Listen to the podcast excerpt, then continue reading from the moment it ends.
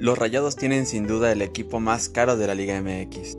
El Atlas fue puliendo su equipo poco a poco. Con la incorporación de Furch y de Julián Quiñones, tuvo una temporada de ensueño, esa es la verdad. Entonces los objetivos eran muy distintos. Los Rayados fueron armados para trascender.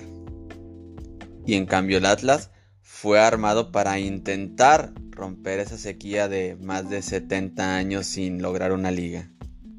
Es por eso que el fracaso de Rayados es enorme. Y solo les quedará de compensación el haber sido campeones de la CONCACAF. Que haciendo un paréntesis, hoy se realizó el sorteo de ese torneo mundial de clubes que se realizará en febrero de 2022. Y el equipo regio se enfrentará contra el Al Ali, que viene siendo el campeón de la Confederación Africana. Si los rayados vencieran, enfrentarían al Palmeiras, que este fin de semana se coronó campeón de la Copa Libertadores. Y su objetivo es lograr lo que Tigres hizo en el último Mundial de Clubes, llegar a la final. Pero volviendo a la Liga MX, queda claro que los fracasos de América y de Rayado, Rayados son muy sonoros. Van a dar mucho tema de discusión en esta época entre temporadas y seguramente van a entrar de lleno a lo que es el fútbol de estufa, cada uno para sus respectivos objetivos. Por ahí para América sonaba un intercambio entre Uriel Antuna y Córdoba, que me parece demasiado ventajoso para Chivas. En cambio Rayados busca armar pues un mejor equipo, no sé cómo puede ser eso posible, pero un mejor equipo trayendo un refuerzo para el Mundial de Clubes. Se dice que hasta dos. Pero algo que leí hace unos momentos es que el Mundial de Clubes se realizará durante una fecha FIFA. Es decir, que varios de los seleccionados pues van a estar en sus respectivos selectivos. Y cuando Javier Aguirre hablaba de que su equipo era demasiado corto para enfrentar el torneo, pues no se refería realmente a que su equipo no tuviera el suficiente talento ni fuera el más caro de la Liga MX sino a que cuando tienes de tu plantilla de 20, 13, 14, 15 seleccionados entre mexicanos y sudamericanos, pues realmente tu tiempo de práctica con ellos eh, es cero. Pero bueno, bueno, suena como problemas del primer mundo, ¿no? No creo que equipos como San Luis, Mazatlán, el mismo Puebla estuvieran sufriendo de haber tenido ese problema. El punto es que Rayados y el mismo equipo de Al Ali pudiera tener la misma dificultad, enfrentar el inicio del Mundial de Clubes sin los seleccionados que estarían en una fecha FIFA. A ver qué pasa en febrero del 2022. Y en cuanto a los eliminados, pues muy diferente lo que pasó con América y Rayados, que tenían eh, unas aspiraciones mucho mayores a lo que ocurre con Santos y con Puebla. En el caso de Santos, es un gran equipo y hizo prácticamente todo para avanzar a semifinales. solamente que al final, pues no les salió su apuesta de proteger el resultado. Pero tienen un gran cuadro, están muy bien entrenados, incluso su director técnico Almada suena para llegar a la selección de Uruguay, aunque pudiera ser complicado que llegue, pero es de los técnicos que ha llamado el ojo a nivel internacional. Santos es un equipo que torneo a torneo está del lado de los ganadores, del lado de los que están compitiendo por avanzar hasta la final. A veces le sale, a veces se queda un poco corto, pero siempre son de los equipos que están ahí peleando arriba. En el caso de Puebla, Puebla llega a estas instancias teniendo un gran torneo, además de que le quitaron jugadores clave, ¿no? El mismo León le quitó a Ormeño y Omar Fernández. Entonces, con todas esas bajas hicieron un excelente torneo. Les alcanzó para entrar repechaje, para entrar a cuartos de final. Y le dieron una buena pelea a León, salvo que en el, en el regreso, ya en la casa de la fiera, pues ya no tuvieron con qué responder al gran talento que tiene el equipo del Bajío. Y bueno, entramos ahora ya de lleno a las semifinales.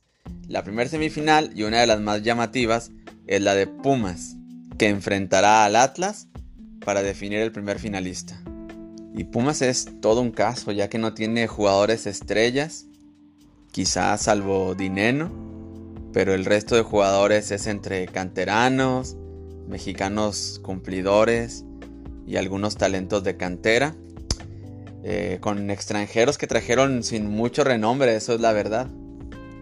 Tampoco vamos a hablar de que tuvieron un torneo muy destacado, puesto que al final quedaron en el lugar 11. Todo el torneo estuvieron fuera de la zona de repechaje y en la última jornada, en las últimas jornadas agarraron un poco de vuelo y alcanzaron a sacar al Necaxa y entrar ellos eh, como lugar 11. Entonces no es que Pumas haya tenido una temporada destacada, pero la diferencia es que en este repechaje y en esta liguilla han sabido cómo avanzar. En mi columna de Mr. Sports, si gustan buscarla ahí en Assassin Sports en Facebook, hablo, ahondo un poco en el tema de los Pumas, de cómo se me hace increíble que siendo un equipo que tiene bastantes limitantes financieras y en cuanto a talento, le ganaron al superlíder. Pero si Pumas está motivado, imagínense, imagínense cómo estará el Atlas. El Atlas, que prácticamente es un meme de la afición que lleva esperando décadas para volver a ser campeón. Por cierto, una afición que no deja de apoyar y que hace que vibre el Estadio Jalisco.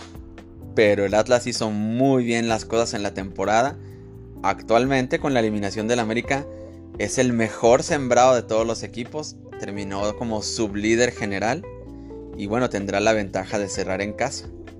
Digamos que si solo viéramos los números, es un partido disparejo entre el lugar 2 y el lugar 11, pero en la realidad lo que se ha visto en la cancha creo que va a ser un duelo bastante divertido. Pese a todo, para mí, creo que el Atlas tiene bastantes ventajas, tiene una mejor defensa, tiene un mejor ataque, pero bueno, Pumas ha sido experto en, este, en esta liguilla y en este repechaje en callarme la boca con sus buenas actuaciones. Veamos cómo es el caso. Ya dieron los horarios y eh, Pumas y Atlas se enfrentarán el jueves a las 9 de la noche en la ida en el Estadio Olímpico Universitario y la vuelta sería el domingo a las 7 de la tarde en el Estadio Jalisco. La otra final será entre dos felinos, los Tigres y el León. Prácticamente es la repetición de la final de hace un par de años, en la que Tigres fue a ganarle a León en su casa y se coronó. Una final fea, recuerdo bastante. Pero en la que Tigres mostró bastante colmillo y el Tuca Ferretti sacó todos los trucos de bajo la manga. Y además el León tuvo bastantes cosas en contra, ¿no? Muchas circunstancias. Me acuerdo que JJ Macías eh, se los quitaron para un torneo.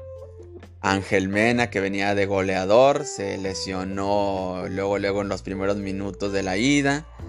Entonces, en general, eh, en ese año León tenía todo para ser campeón, cerrar en casa.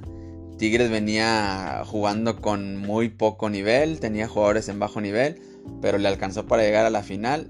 Y ahora sí que con puro callo pudieron sacar eh, ese triunfo y ese campeonato. Ahora ambos equipos llegan en diferentes circunstancias, aunque tienen algo en común. Ambos estrenaron director técnico esta temporada. Los Tigres en el banquillo con Miguel El Piojo Herrera y el León con Ariel Holland. Obviamente el Piojo con mucho más experiencia en el fútbol mexicano, pero Holland ha demostrado que tiene todo con que iniciar con el pie derecho en su primer liguilla de la Liga MX. De los cuadros, ¿qué les puedo decir? Ambos son de los mejores cuadros que puede haber en el torneo. Tigres es uno de los equipos que más inversión sigue haciendo, pese a que ya no compra muchos jugadores, los que compra son de bastante peso económico. El León, en cambio, sigue cazando el talento de los mismos equipos de la Liga MX, como en este caso que se trajeron a dos jugadores del Puebla, y les ha funcionado el sistema. Tienen a Mena, tienen a Meneses, tienen al Chapito, son muy dinámicos, muy rápidos, muy técnicos y creo que son uno de los rivales más duros. Tigres quizá tenga un cuadro más veterano, pero nadie va a negar que Guiñac tiene todo para darlo en esta liguilla. Junto al Diente López, Javier Aquino, Luis Quiñones, Rafa Carioca y en la portería Nahuel Guzmán. También el León en la portería Cota es una garantía. Yo creo que va a ser un duelo no espectacular ni de muchos goles, pero bastante cerrado.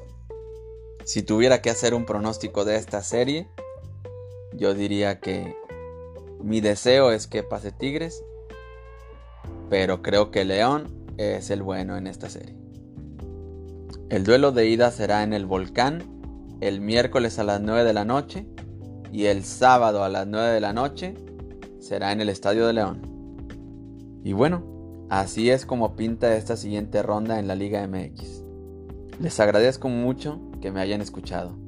Esto fue el Sportcast.